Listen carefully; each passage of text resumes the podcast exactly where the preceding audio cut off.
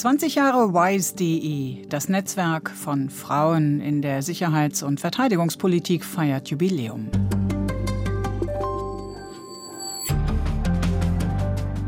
In diesen Tagen begeht der Verein WISE.de sein 20-jähriges Bestehen. Am 16. November findet aus diesem Anlass auch eine Tagung in Berlin statt. Die deutsche Sektion von Women in International Security ist ein Netzwerk von Frauen, die sich mit Sicherheits-, Verteidigungs- und Machtpolitik befassen. Wie sich dieses Netzwerk entwickelt hat, auch darüber spreche ich mit Dr. Konstanze Stelzenmüller, die Direktorin des Center on the United States and Europe der Brookings Institution, war von 2009 bis 2013 Vorsitzende von WISE.de. Guten Tag, Frau Dr. Stelzenmüller. Danke für die Einladung, Frau Mattei. Mattei fragt. Ein Podcast mit Sabina Mattei. 2003, im Jahr der Gründung von WISE.de, da waren Frauen, die sich mit Sicherheits- und Verteidigungspolitik befassten, rar. Das hat sich geändert, auch wegen WISE.de? Ich würde das auch betonen. Aber es hat sicherlich dazu beigetragen. Also wir haben uns zur Mission gemacht, erstens Frauen in der Sicherheitspolitik besser zu vernetzen, auch Schulungen anzubieten, Einblicke in mögliche berufliche Laufbahnen ja, mit Hilfe von älteren Mitgliedern und natürlich auch die Sichtbarkeit nach außen zu verbessern. Und ich glaube, das ist inzwischen gelungen. Also ich glaube, man vergisst es heute schnell, dass die deutsche Sicherheitspolitik ähm, und Verteidigungspolitik eine fast ausschließlich männlich organisierte Domäne war, auch sehr sozusagen altherrenhaft, um nicht zu sagen theokratisch auftrat. Und als jüngere Frau wurde man belächelt vor 30 Jahren, wenn man Anspruch oder Interesse artikulierte, da, da mitreden oder schreiben zu wollen. Ja, da sprechen Sie aus eigener Erfahrung. Absolut. Sie selbst haben für die Zeit über sicherheitspolitische Themen berichtet. Wie wurden Sie denn da in diesen männerdominierten Runden aufgenommen? Also ich habe 1994 bei der Zeit angefangen und war bis 2005 da. Bizarrerweise äh, kam ich da an am Tag nach dem Beginn des ruandischen Völkermordes und unser Afrika-Korrespondent war, war gerade in einen dreiwöchigen Urlaub aufgebrochen. Und ich war mindestens zwei Wochen lang die Einzige, die am Redaktionstisch immer sagte, müssen wir da nicht was machen, müssen wir da nicht hinschauen und hinfahren. Und am Ende wurde das dann mein Thema. Und weil ich studierte Juristin bin, hieß es, na, Sie machen doch, Sie haben doch auch Menschenrechte und Völkerrecht gemacht, dann kümmern Sie sich doch auch mal um diese Kriegsverbrechen-Themen. Und ich war mit anderen Worten in dieser Zeit mehrfach in humanitären Krisenzonen, in Nachkriegsgebieten. Das war ziemlich herbe.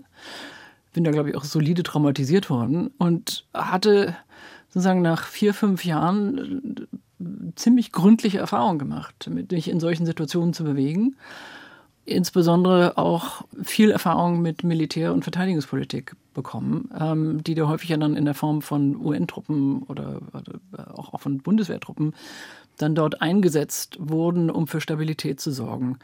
Und bizarrerweise haben meine Kollegen das alles unter der Devise, Sie machen doch Menschenrechte, dann fahren Sie da mal hin, gesehen.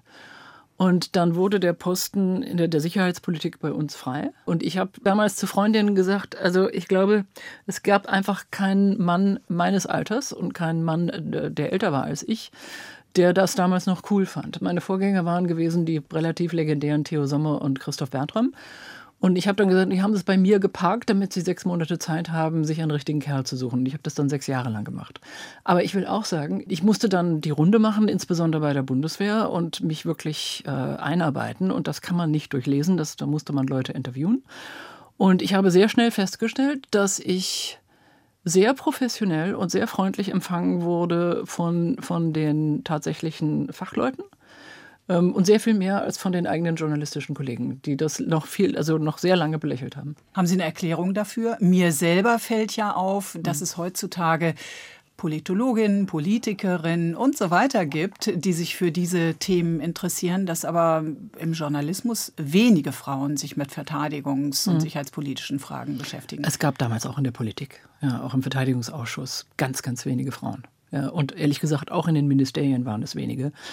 Also ich habe mir damals gesagt, diese, diese, pazifistische Grundkultur der Bundesrepublik und, und auch von linksliberalen Zeitungen wie der Zeit hatte ein sehr, also wie man heute sagen würde, sehr hartes narratives Framing. Nämlich Krieg ist vorbei bei uns. Wir haben sozusagen aus der eigenen Geschichte und Erfahrung gelernt Und wenn das anderswo passiert, ist das eine Anomalie, wo wir dann hingehen können und sozusagen sagen können, was sie von uns lernen können.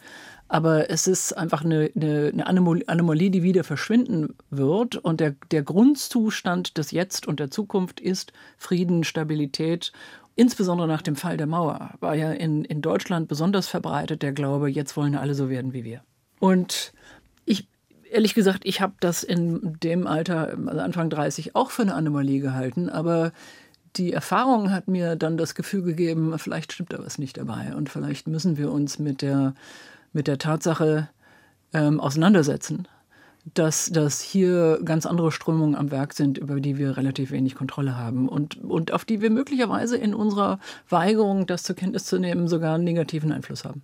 Na, das äh, sind spezifisch deutsche historische Konstellationen, mhm. die Sie jetzt berichten. Aber diese Konstellationen, die begründen ja noch nicht, warum Frauen so außen vor blieben und ja. Männer akzeptiert waren. Also sind Sie eigentlich jemals dann akzeptiert worden in diesen Kreisen, in denen Sie sich bewegen? Doch, natürlich. Das ist mit der Zeit gekommen. Mit, mit, also in, in dem Maße, wie ich mir Sachkenntnis und Erfahrung erarbeitet habe, wurde ich akzeptiert und ich glaube, als ich dann 19, 2005 bei der Zeit gegangen bin, weil mir eine Führungsposition in einem amerikanischen Think Tank an, angeboten worden war, hatte ich den deutlichen Eindruck, dass plötzlich der, der, das Gefühl entstand, da verlieren wir vielleicht auch was an Expertise.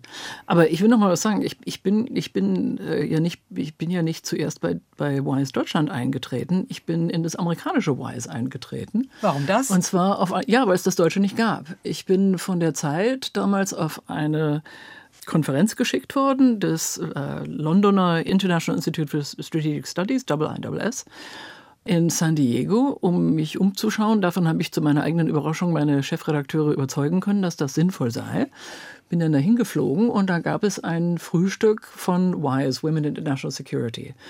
Und die Chefin des Ganzen hatte ich zufällig flüchtig kennengelernt, die legendäre Catherine Kelleher, der eine der Urmütter der Sicherheitspolitik in Amerika in der Nachkriegszeit, ähm, unter Clinton dann auch im Pentagon zuständig für die Denuklearisierung der Ukraine von Belarus und Kasachstan nach der Auflösung der Sowjetunion. Und die hatte das mitgegründet und ich habe mir das angeschaut und habe gedacht, mein Gott, hier sind ja lauter Frauen. Ich bin alleine auf, auf weiter Flur zu Hause und hier sind lauter Frauen, die offensichtlich professionell viel weiter sind, viel mehr vernetzt und hier muss ich sofort Mitglied werden. Ich bin sofort eingetreten. In den USA gab es ja bereits in den 90er Jahren eine Außenministerin, Madeleine Albright, äh, später genau. dann Condoleezza Rice. Ja. Ähm, aber ich meine, auch in einigen europäischen Ländern hatte das Verteidigungsressort, hatte ein Geheimdienst dann schon mal so einen weiblichen ja. Kopf. Waren die Bedingungen da günstiger oder waren die Frauen einfach zäher?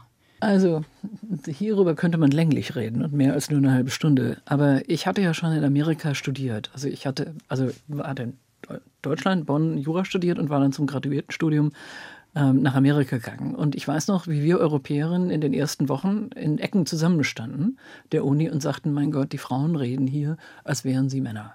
Ähm, sie reden von ihren, ihrer beruflichen Zukunft, ihren Ansprüchen an sich selbst, ihren Vorstellungen dessen, was sie erreichen können in der Karriere, als wären sie Männer. Und wir, haben, wir stehen hier als europäische Frauen und sind stolz, dass wir es an eine amerikanische Elite-Uni geschafft haben.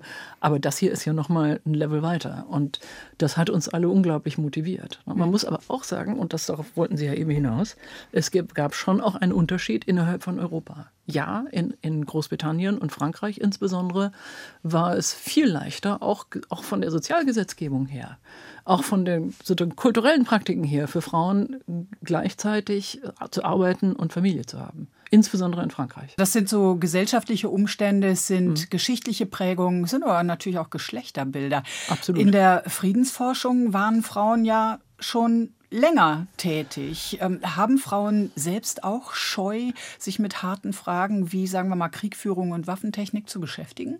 Also mein Eindruck damals war eindeutig ja. Gut, es gab natürlich bei der Zeit die legendäre Ausnahme, die Gräfin Dönhoff, die ähm, als Chefredakteurin in, in äh, der, der Nachkriegszeit absolut äh, für mich für sich in Anspruch genommen hatte, über Außen- und Sicherheitspolitik zu schreiben und das bis in ihr hohes Alter auch noch tat. Aber man muss auch sagen, Frauen wie sie waren in der Medienlandschaft und auch sonst in der Außenpolitik absolute Solitäre. Und der Vollständigkeit halber ist zu sagen, sie schauten auch nicht sonderlich freundlich auf jüngere Nachfolgerinnen. Also ich habe noch eine Entschuldigungspostkarte der Gräfin. Immerhin, konnte Immerhin. sie sich dazu ja, Das fand ich auch sehr bemerkenswert. Die hing lange über meinem Schreibtisch. Also es hat da eindeutig einen Wandel gegeben. Das äh, hat sich gezeigt nach dem russischen Überfall auf die Ukraine. Da saßen auf einmal lauter Expertinnen in den deutschen Fernsehtalkshows, mhm. oft auch vergleichsweise junge Frauen, die da öffentlich in Erscheinung traten im Bereich Militär- und Sicherheitspolitik.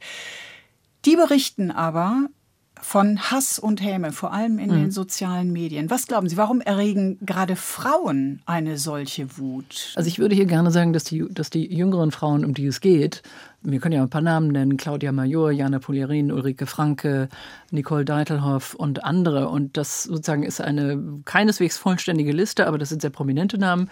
Und wenn ich mich nicht völlig täusche, waren das alles WISE-Mitglieder ähm, in, in der Zeit, in der ich Nachfolgerin der Gründungsvorsitzenden wurde.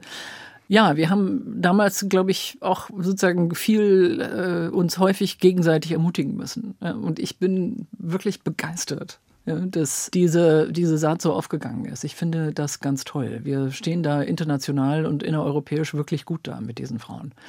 Ja, warum fühlen sich Leute dadurch so produziert? Ich finde das ganz schwer nachzuvollziehen. Ähm, ich kriege diese, diese Hassgeschichten gelegentlich auch. Ich muss allerdings sagen, dass ich dann auch gelegentlich sehr, sehr direkt und forsch antworte. Und es haben sich auch schon Leute bei mir entschuldigt. Entweder ich mache das oder ich blocke sofort. Ja, also mit anderen Worten, ich gehe damit sehr energisch um. Ähm, und ich glaube, das muss man auch tun und das tut man dann auch für andere Frauen. Ich finde auch wirklich bestürzend, was an sozusagen äh, Abgründen äh, von in, offensichtlich in der deutschen Gesellschaft schlummert. Ich finde es allerdings noch schlimmer, jetzt zu sehen, wie sich der Antisemitismus in Deutschland bahnbricht. Das finde ich sozusagen ist nochmal eine ganz andere Kategorie an Scheußlichkeit und ist auch also qualitativ und quantitativ eine andere Kategorie. Und also meine Devise war immer, man muss eigentlich mit allen, die angegriffen werden, solidarisch sein. Ja, und gerade wenn man diese Erfahrung gemacht hat, als Frau alleine auf weiter Flur, dann verpflichtet das sozusagen nicht, nicht nur zur Frauensolidarität, sondern sozusagen zum Hinschauen generell und auch davor, also auch dazu, sich vor die anderen zu stellen, die angegriffen werden. Sie selbst könnten ja als Postergirl für den Aufstieg von Frauen in der Sicherheitspolitik äh, gelten. Na schon. Sie forschen jetzt bei der renommierten Denkfabrik Brookings in den USA.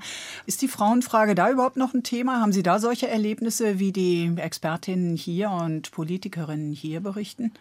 Nein, also was, was ich so reizvoll an meinem jetzigen Arbeitsplatz finde, ist, nicht nur sind da sehr viele unglaublich gute Frauen, sondern ich habe auch jüdische Kollegen, ich habe muslimische Kollegen, ich habe Kollegen, die nicht weiß sind, ja, die aus Indien kommen oder mit afrikanischen Wurzeln, Kollegen, die wie ich nicht in Amerika geboren sind, auch keinen amerikanischen Pass haben. Und das ist das, was ich eigentlich großartig finde. Ja, diese Diversität, die tatsächlich auch dann den Blickwinkel erweitert. Frauen tun sich ja immer schwer damit zu sagen, der weibliche Blick ist ein anderer. Es gibt natürlich äh, sozusagen gewisse Hinsichten, in denen wir, glaube ich, andere Perspektiven haben, aber, aber Diversität im ganz Großen und Ganzen ist, ist das, was ich reizvoll finde. Ja, aber, aber ja, auch, auch in Amerika haben die Frauen sozusagen eine Weile gebraucht, um sich Platz zu, zu, zu bahnen. Meine älteren Kolleginnen sagen, du, wir waren auch nicht, also wir waren vor zehn Jahren auch hier relativ solo. Und eine, meine, meine Abteilungsleiterin sagte zu mir, weißt du, ich bin damals in den, in den 90er Jahren, haben die Kollegen, die unwesentlich älter waren als ich, da zu mir und der einen anderen Kollegin gesagt, du kannst bei diesem wichtigen Treffen nicht dabei sein mit dem, mit dem, also Politiker aus der Regierung, weil du einfach nicht die angemessene Seniority dafür hast. Ja, und dann wurde man sozusagen als Frau grundsätzlich ausgeschlossen.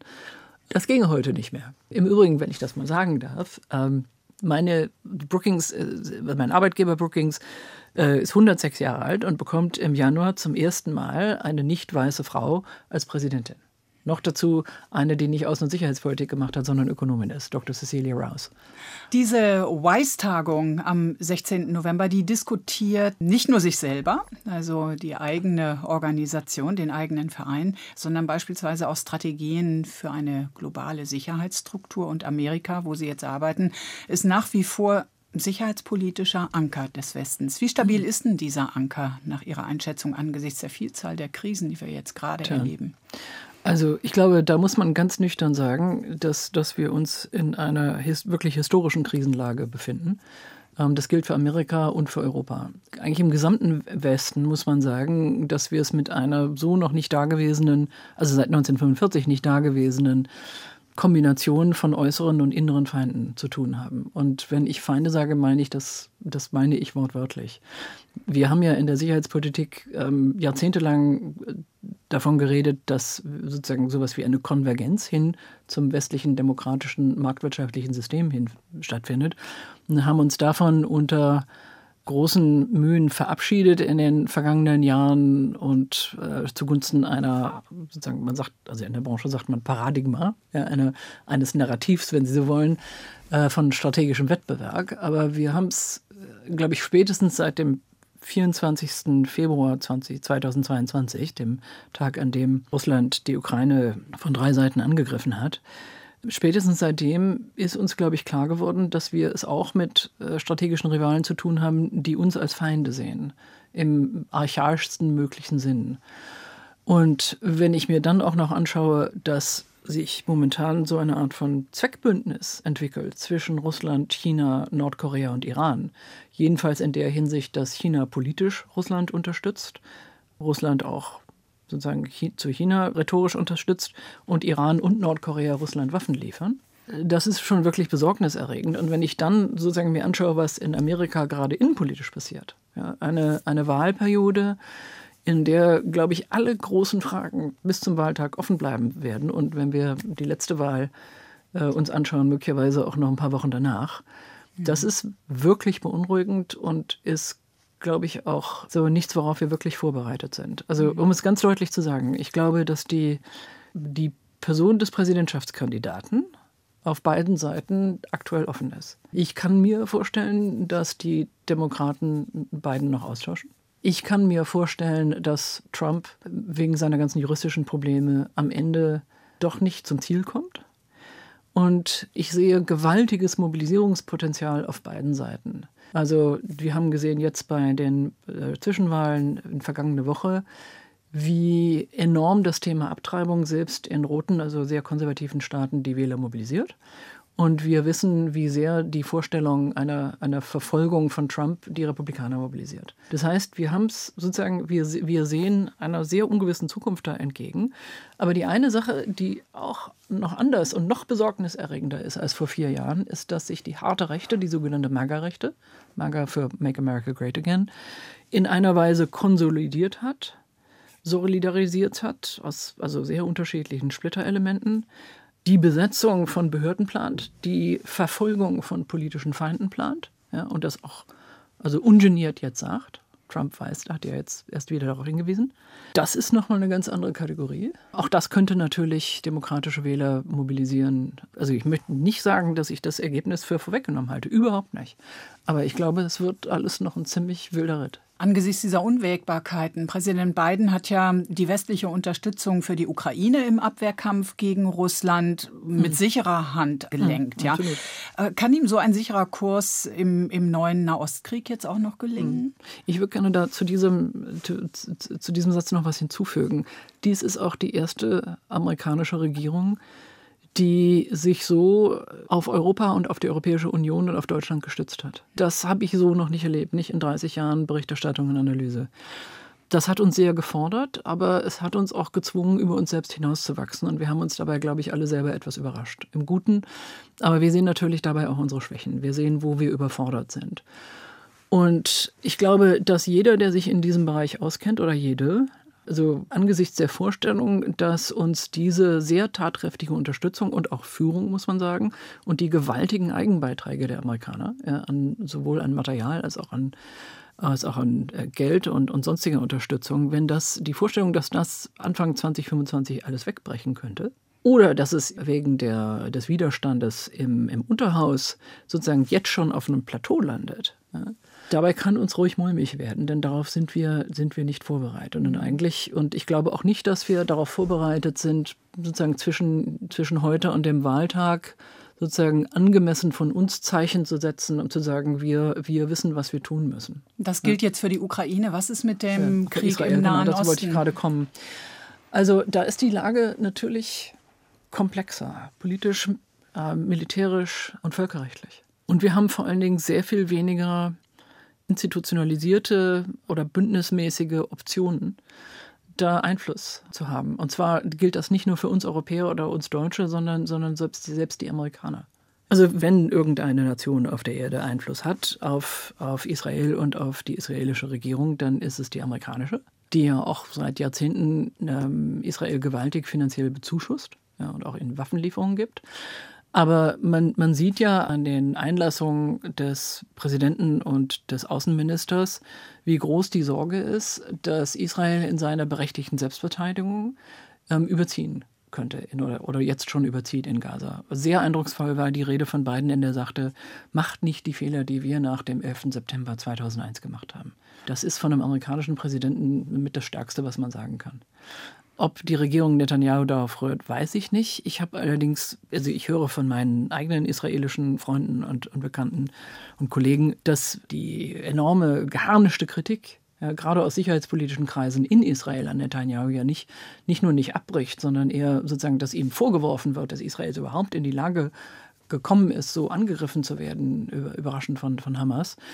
Und ich kann mir nicht vorstellen, dass nicht in absehbarer Zeit da ein Regierungswechsel stattfindet, in dem auch der Premierminister ausgetauscht wird.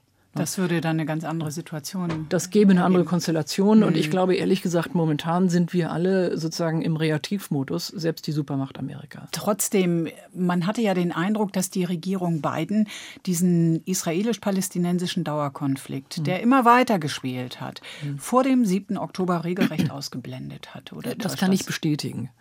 Das kann ich, das kann ich bestätigen, weil ich selber mit einem Bekannten, der im, im Betrieb, ähm, also im Maschinenraum der Administration arbeitet, Mittagessen war kurz davor und, und immer auch noch mit einem israelischen ähm, Diplomaten. Ich habe mich getrennt mit denen unterhalten, aber von beiden Gesprächen habe ich den Eindruck mitgenommen, also alles läuft jetzt auf diese, diese vertragliche Vereinbarung, diesen Friedensschluss zwischen Saudi-Arabien und Israel hinaus. Und das wird weitere bilaterale Vereinbarungen zwischen Israel und golfarabischen Staaten zur Folge haben. Und dann entsteht da eine ganze, ganz andere Lage. Das, das eigentliche Ziel war, war natürlich nicht nur sozusagen die Stabilisierung der Lage des Verhältnisses von Israel zu seinem Nachbarn, sondern das Containment des Iran, die Einigung des Iran. All das ist jetzt erstmal auf, auf Eis. Und damit sozusagen stellen sich auch noch ganz andere Fragen, weil natürlich Iran die Sponsornation ist, der, der Hezbollah und auch, auch von Hamas. Ich denke mal, dass, dass Teheran ähm, sehr unangenehm überrascht worden ist, äh, wie energisch die Amerikaner reagiert werden, insbesondere weil sie diese beiden Carrier Strike Groups, also diese Flugzeugträgergruppen in den, ins östliche Mittelmeer geschickt haben. Ähm, und ich denke, weil die werden erstmal sehr vorsichtig sein. Aber trotzdem ist das eine Lage, in der sozusagen katastrophale Fehlkalkulationen wirklich katastrophale regionale Konsequenzen haben können. Und das ist momentan meine, meine größte Sorge. Diese und andere strategische Fragen, die werden sicherlich dann auch bei der WISE.de-Tagung am 16. November besprochen werden, wo viele Frauen sich über Sicherheitsstrategien und Kooperationen der nächsten beiden Dekaden austauschen wollen. Da sitzen dann auch Männer auf dem Podium, der Verteidigungsminister zum Beispiel. Wird WISE.de sich irgendwann für männliche Mitglieder öffnen? Männer auf Podien hat WISE schon immer gehabt. Aber wir hatten zu meiner Zeit, als ich Vorsitzende war, mal eine wirklich sehr heftige Debatte darüber, ob wir Männer aufnehmen sollten. Und ich persönlich war an diesem Punkt komplett agnostisch, weil die Mutterorganisation, die amerikanische von WISE, immer auch männliche Mitglieder hatte und es einigen äh, meiner amerikanischen männlichen Freunde und, und Bekannten eine Ehrensache gewesen war, da einzutreten. Aber es gab dagegen innerhalb von WISE so geharnischten Widerstand, dass wir dann einfach eine Mitgliederabstimmung gemacht haben die Beteiligung war jetzt nicht überwältigend hoch, aber das Ergebnis war völlig klar, nämlich 73 Prozent dagegen, wenn ich mich recht erinnere. Und damit war die Sache erstmal geklärt. Jetzt sind wir ähm, zehn Jahre weiter. Jetzt sind wir zehn Jahre weiter und ich bin, oder mehr noch, ich, und ich bin nach wie vor in der Sache agnostisch, aber das ist die Sache der jetzigen Weißführung. Vielen Dank, Frau Dr. Stelzenmüller. War mir eine Freude. 20 Jahre Weiß.de, das Netzwerk von Frauen in der Sicherheits- und Verteidigungspolitik, feiert in diesen Tagen Jubiläum. Darum ging es im Gespräch mit Dr. Konstanze Stelzenmüller, der Direktorin des Center on the United States and Europe der Brookings Institution. Am Mikrofon verabschiedet sich Sabina Mattei. Mattei fragt ist ein Podcast von RBB 24. Alle Folgen gibt's in der ARD Audiothek und unter rbb24inforadio.de slash podcasts.